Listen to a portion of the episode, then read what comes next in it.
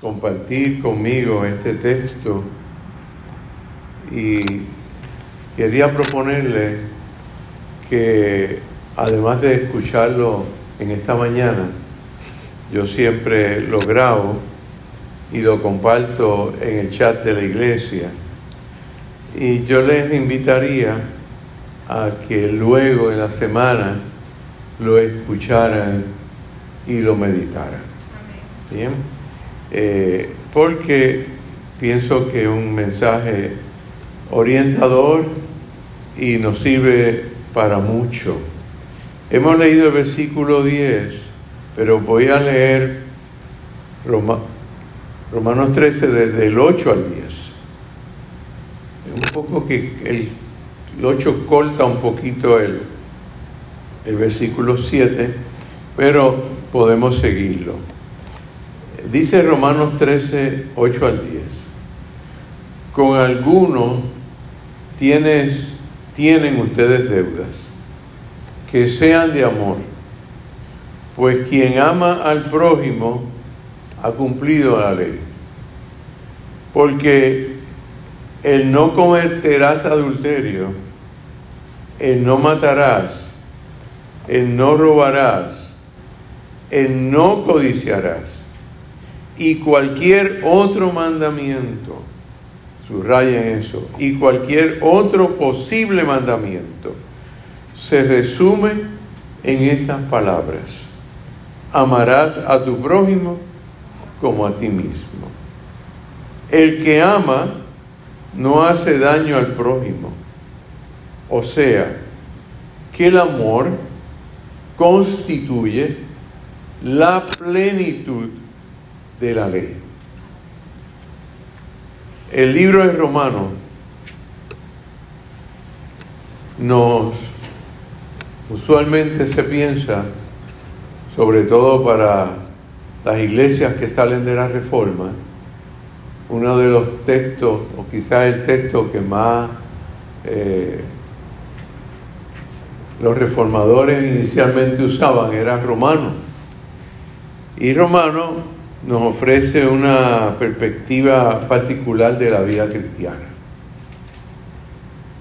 Y usualmente se piensa que este libro, este texto de Romano, carta a los romanos, vean a quién es dirigida la carta, a la comunidad de fe que está nada menos y nada más que en Roma.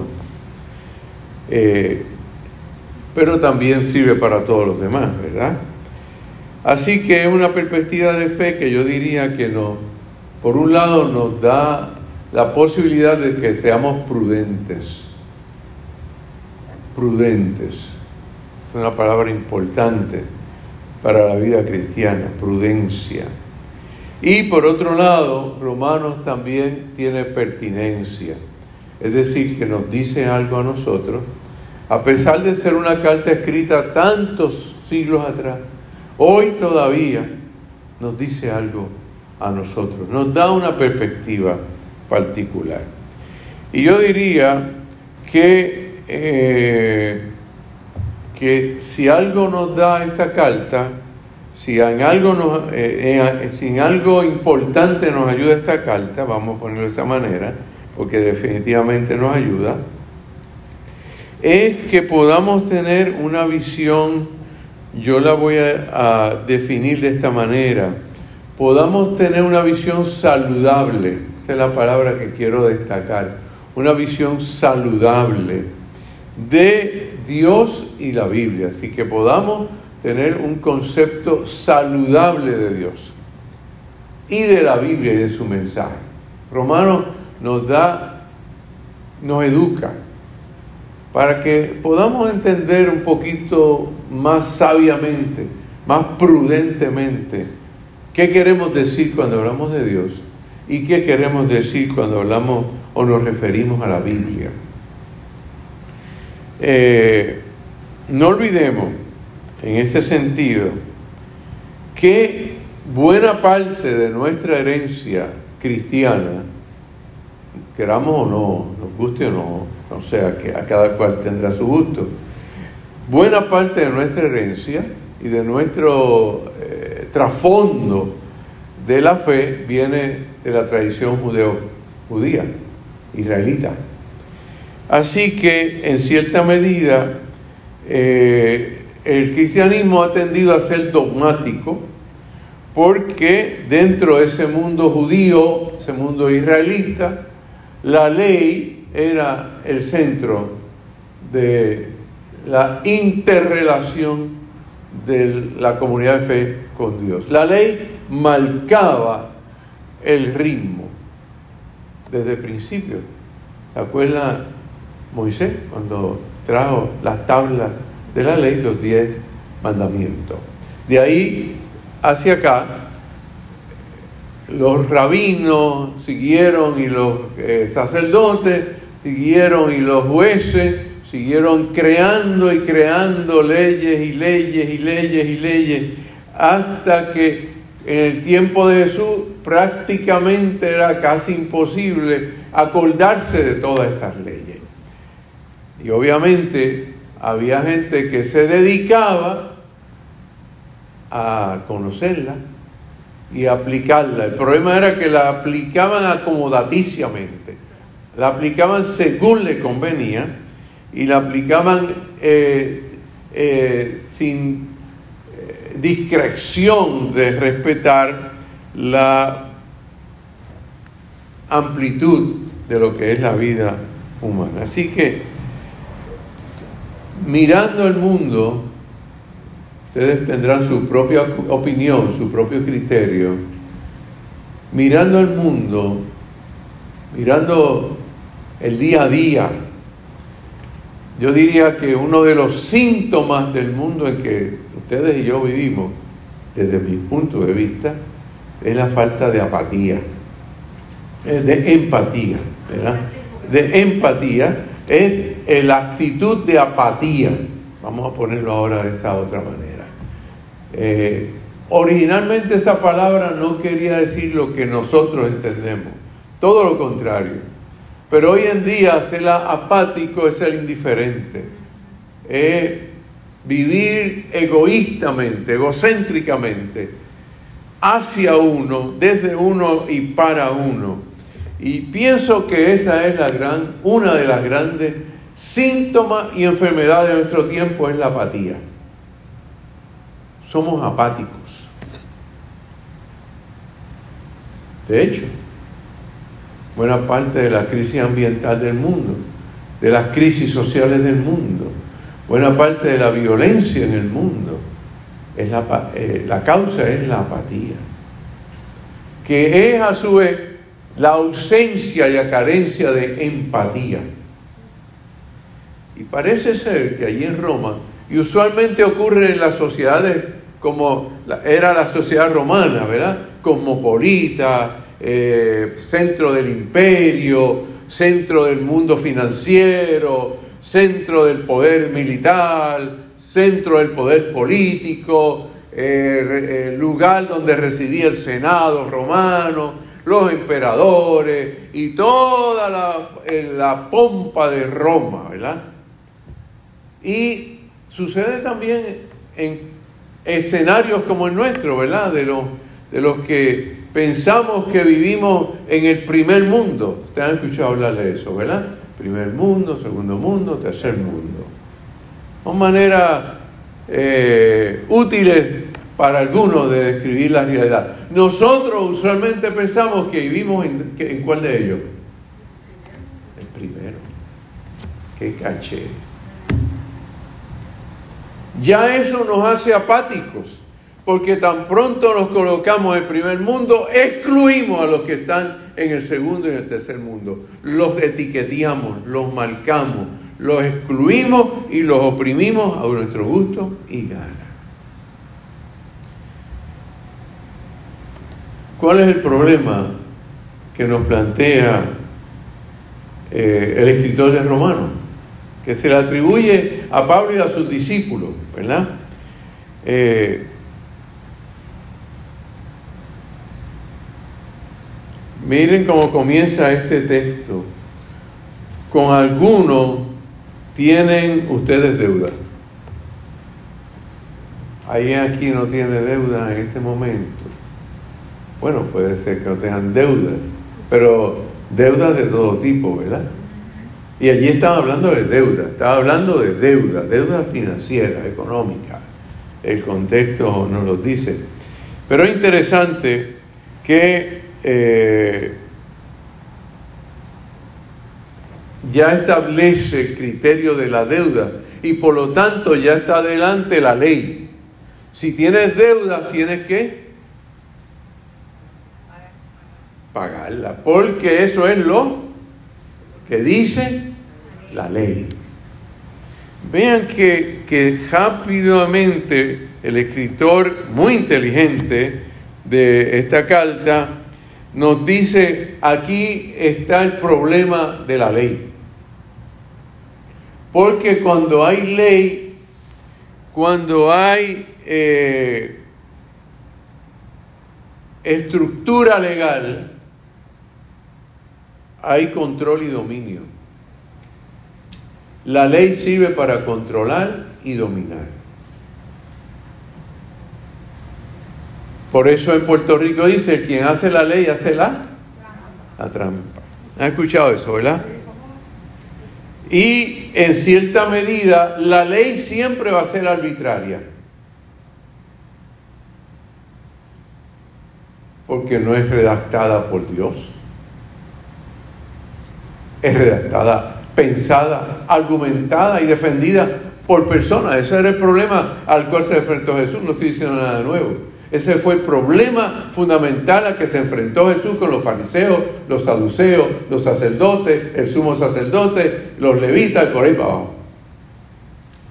Así que la ley es en cierta manera arbitraria, restrictiva, excluyente. Tan pronto yo pongo, establezco una ley, excluyo a alguien, segrego, me guste o no, eso es una realidad. Y por lo tanto, de la ley, ¿a dónde llegamos? ¿A dónde llegó el pueblo israelita? ¿A dónde llegó el cristianismo? Y ha llegado el cristianismo. De la ley reducimos toda nuestra relación a las doctrinas. Y para más todavía decimos hay que reducirlo a la sana doctrina. Sana y la doctrina establecemos nosotros. Nosotros. Y para eso hubo concilio. Y escribimos confesiones y principios y dogmas y estructuras, porque la ley es una manera de introducir en la relación con Dios la doctrina establecida por ese criterio de ley que es mayormente secular, del mundo y de la sociedad humana civil y nosotros estamos aquí en cierta manera a una tradición de doctrina. Y la doctrina, hermano y hermana, la doctrina siempre tendrán algo de cultura. ¿Mm? Siempre tendrán algo de cultura. Porque de Génesis para acá lo que hay son hombres al mando. ¿Mm? Y a Dios lo vestimos de hombre. Y de los que mandan son los sacerdotes, hombres. Y los levitas, hombres. Y si os queremos más, eunucos, así que los castraban pero para que fueran hombres al mandato del rey. Y los sacerdotes y los jueces y todo el mundo, hombres. Y la mujer, la mala, la que incita. Las doctrinas siempre salen de las culturas y las culturas están llenas de prejuicios, de discrimen, en mi primera iglesia, mi primera congregación, no sé si yo le he contado a ustedes, en mi primera congregación allá en el barrio Guzmán Arriba de Río Grande, estamos hablando, si alguien está fuera, viéndonos fuera de Puerto Rico, esto es Río Grande, un pueblo de Puerto Rico, Guzmán Arriba, un barrio de Río Grande. Cuando yo llegué estaban las mujeres, creo, a la izquierda, porque no pueden estar a la derecha. A la derecha es para los hombres y la izquierda para las mujeres. Y mi primera congregación, eh, yo vi, ajá, las mujeres a la izquierda, a la y los hombres a la derecha. Y dije, ¿qué pasa aquí?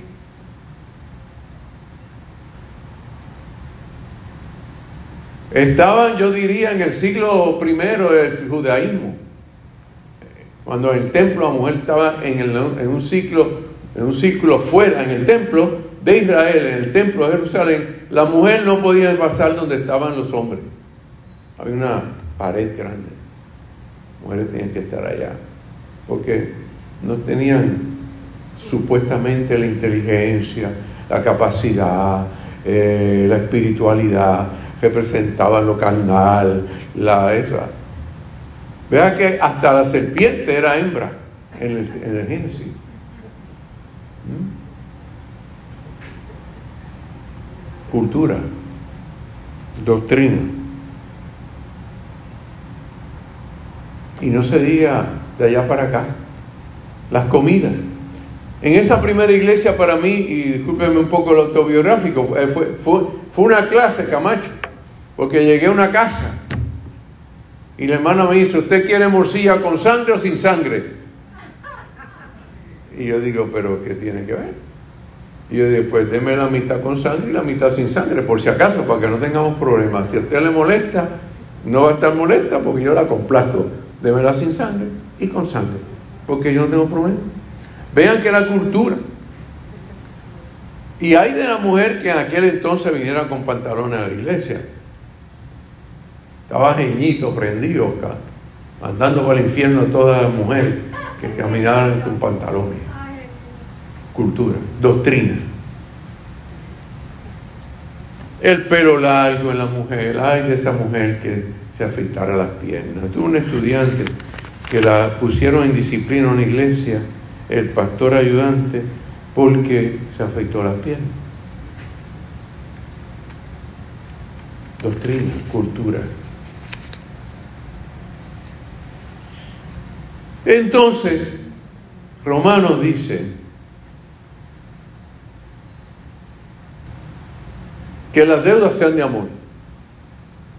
Uno, que quien ama al prójimo ha cumplido la ley.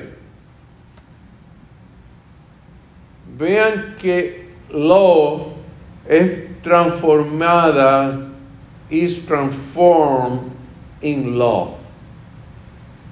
Por lo tanto, eh, hay una reconstrucción de la ley. Y la ley ya no es doctrina. La ley ya no es orden, no es control. La ley es afecto, es sentimiento, es empatía. La ley es ternura, la ley es compasión, la ley es perdón, la ley es inclusión, la ley es apertura.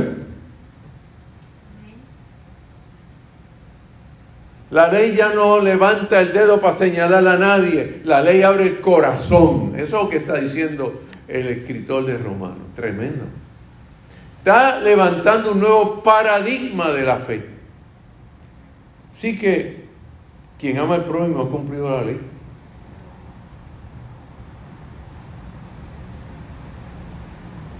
Con o sin pantalones a mujer, con o sin afeitarse las piernas, con en esa iglesia también una vez llegó un pastor y le quitó las prendas a, todo el mundo. Y se las llevó porque se la iba a, la iba a, echar al diablo, eh, eh, ¿sabes? La iba, la a, hacer yo no sé de qué cosa. Pues. Y, la, y la gente tonta le dio las prendas. Ahora Dios lo que hizo. Hay de todo en este mundo, ¿saben? Así que y dice ese versículo 9, es espectacular. Ese versículo 9 yo me imagino cuando escucharon a Pablo, quien fuera, a decir eso, lo que hicieran inmolar, matar. El que escuchó el versículo 9, maybe want to kill Paul. ¿Y por qué ese versículo es radical, es revolucionario? Porque dice, porque no cometerás adulterio, no codiciará, cualquiera otro pues no robará, no matará, mire todo lo que dice, y cualquier otro posible mandamiento, la que fue terrible, se resume en estas palabras. Amarás a tu prójimo como a ti mismo, que está casi queriendo decir, en cierta manera está queriendo decir, puedes que no mate, puedes que no codicie, puedes que no adultere, puedes que no eh, robe, puedes que no hayas todo eso, pero si no tienes amor, de nada te vale. De nada te vale cumplir la ley. Y la ley siempre estará subordinada al amor. Y Jesús vino a transformar eso. Y nosotros todavía insistimos, seguimos pensando que hay que poner la vida en las doctrinas.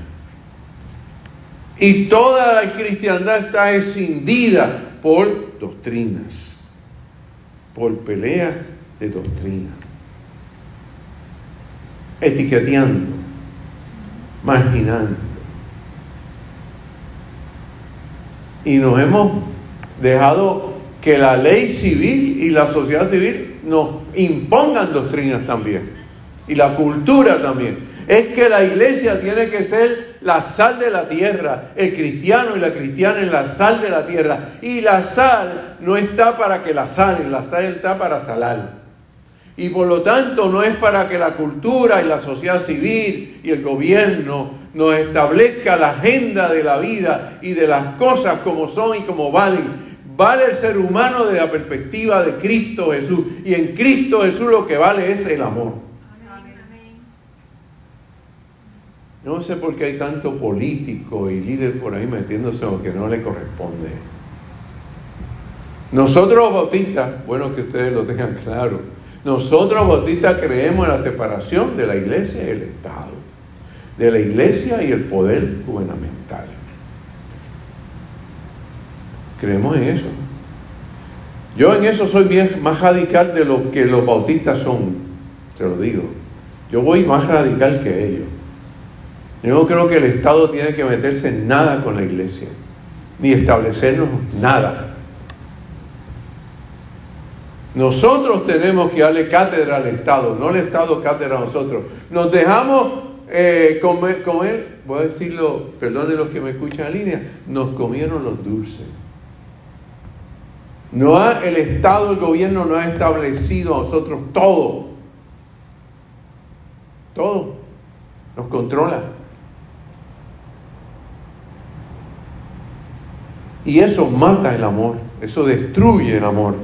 El amor entonces puede ser, eh, no puede en el amor no puede haber excepción de, excepción de persona, acepción de persona.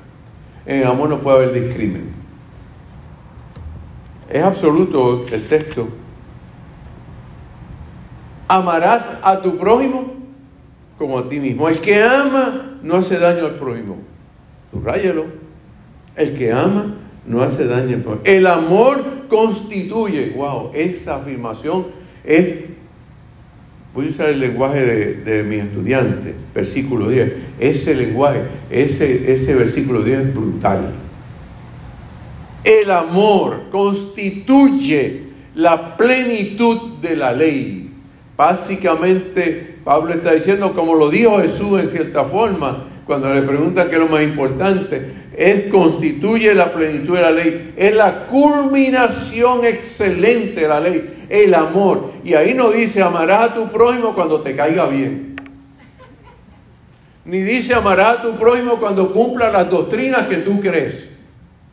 Ni amarás a tu prójimo cuando se haga bautista. O cuando se haga pentecostal. O cuando se haga católico. La verdad que no dice nada de eso. No establece criterio que discrimine prójimo es prójimo. El próximo. No dice ahí amará a tu prójimo cuando sea blanquito como tú. Y mire que hay muchos cristianos blancos que discriminan contra el negro, el hispano, en Europa y aquí en Estados Unidos.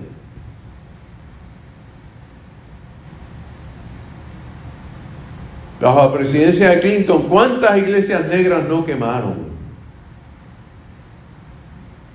They burned a lot of black churches the Clinton presidency.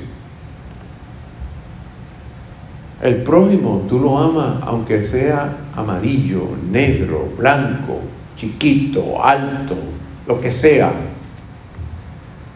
Esa es la plenitud de la ley. Y eso quizás es el gran reto que tenemos siempre cuando seguimos a Cristo. Porque en esta mentecita tuya y mía siempre está la tentación de decir, tiene que ser como yo lo crea y yo lo diga. Y en Cristo tú no puedes ponerle agenda a Dios, tú no puedes limitar el amor de Dios. El amor de Dios no tiene límites. You can reduce love to your criteria. Eso es lo que está diciendo Pablo. Eso es lo que está diciendo Pablo. Amén, amén. Es, ¿qué implica eso? Voy a tratar de, resumir. Que ser creyente, seguir a Cristo, tiene un reto bien grande. Y el reto grande es cómo tú transformas tu modo de ser. Nosotros hablamos de conversión, ¿verdad? Históricamente decimos hay que convertirse a quién, Audulio, ¿a quién? Convertirse a Cristo. Y Cristo es amor. Es convertirse a Jesús de Nazaret. Así que lo que está diciendo el texto es que tiene que haber una modificación de... la palabra griega etos es carácter, es tu modo de ser.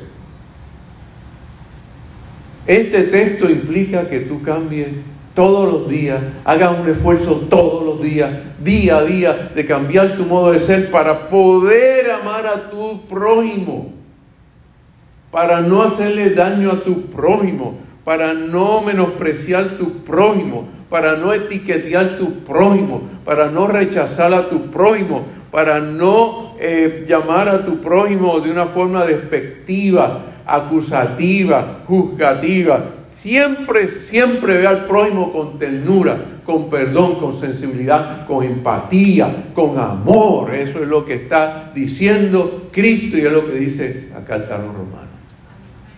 El amor es la culminación de la ley. Así que hay que cambiar el carácter. Es interesante para que veamos el contexto más plenamente. Al principio el texto dice, con algunos tienen ustedes deuda, que sean de amor. ¿Usted se imagina ese texto en aquel mundo en que los samaritanos para los judíos eran lo peor de lo peor? Lo que dijo Cristo, que está diciendo este texto,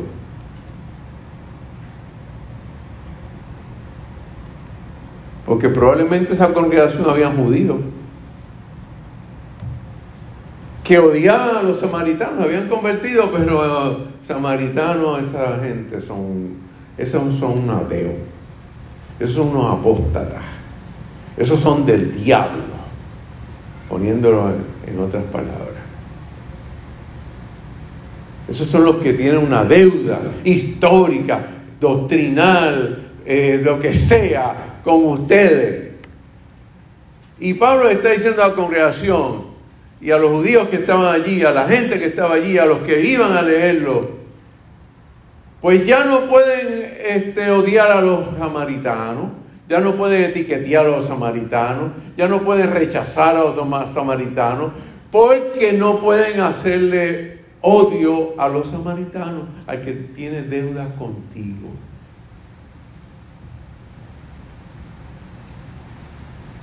La gran pregunta y nosotros, ¿cómo vamos a tratar a los samaritanos de hoy? O nosotros nos vamos a pensar que somos los que estamos bien. Porque acabamos de tener una oración de confesión de pecado. ¿No creen? Las iglesias tenemos esta tradición de tener confesión de pecado, ¿no es cierto? El que esté libre de pecado, Jesús, eso fue maravilloso, me gusta este texto, libre, tire la primera piedra. Así que el amor borra multitud de pecados. El amor es algo extraordinario. Yo diría que no hay futuro sin el amor, hermano. No hay futuro sin amor. El amor es el futuro. Love is the future. No hay otra. El pasado miércoles, Francisco, nuestro hermano Francisco, que nos escucha en línea, nos contó una experiencia con una niña que había perdido, le habían quitado una botella de agua. Eso fue, ¿verdad, Francisco? Le habían quitado una botella de agua. Y el hermano Francisco, que es maestro, eh, buscó la forma de ayudar a la niña a rescatar, recuperar su botella de agua. Y Francisco nos cuenta que la niña vino después, lo abrazó, muy contenta y dio las gracias. Y yo siento que eso te tocó el corazón, ¿verdad, Francisco? Te tocó el corazón. Te tocó el corazón. Y probablemente Francisco no se puso a pensar si esa niña era hija de fulano no era hija de fulano, qué sé yo, si era blanca, negra, inteligente o no inteligente, qué sé yo. Simplemente se sintió empático con ella y le buscó, le ayudó a conseguir el agua. Una simple botella de agua. Y una respuesta, porque allí hubo amor. Simple. Nosotros somos los que nos enredamos con doctrinas y leyes y reglas y órdenes y principios bautistas y principios y órdenes de fe de confesiones presbiterianas y confesiones metodistas y concilios católicos romanos. Nosotros somos los que nos enredamos con esa bobería. Porque Cristo no nos dio nada de eso. Cristo simplificó la relación del ser humano con Dios. Y nosotros la complicamos. Algunas veces la serpiente se mete. Nail, serpiente, viene nail, la serpent, no,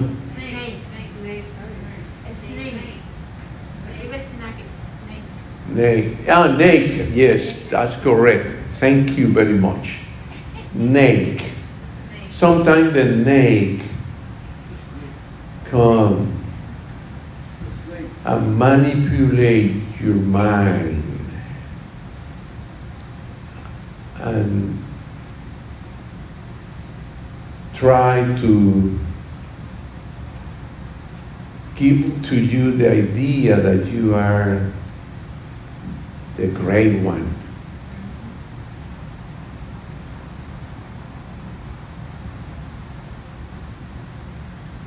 Be humble,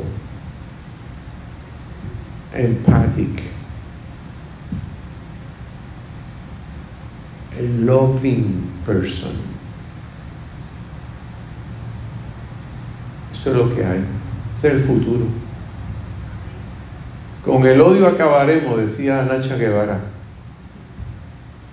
Un poco violenta esa canción, pero es buena. Con el odio acabaremos, lo visitaremos, lo cocinaremos, lo aplastaremos, lo enterraremos y lo aboliremos. Con el odio acabaremos. Y el odio se manifiesta de tantas maneras. Y una manera que se manifiesta consciente e inconscientemente con las doctrinas religiosas. Por eso quemaron mujeres, por eso ejecutaron negros, por eso eh, hubo ha habido masacre, por las cuestiones, por las doctrinas. De todo tipo, porque aún en el Islam, pobres mujeres en Afganistán, que las golpean porque quieren educarse. Qué bárbaro, ¿eh? Pero acá también explotamos las mujeres. En nombre de doctrinas religiosas y demás. Estamos regresando al siglo XV, o XIV, o XII, que sé yo ni qué. Hace poco unos cristianos, unas iglesias, decidieron que la mujer no podía hablar en su comité ejecutivo, ni manifestarse. Callar.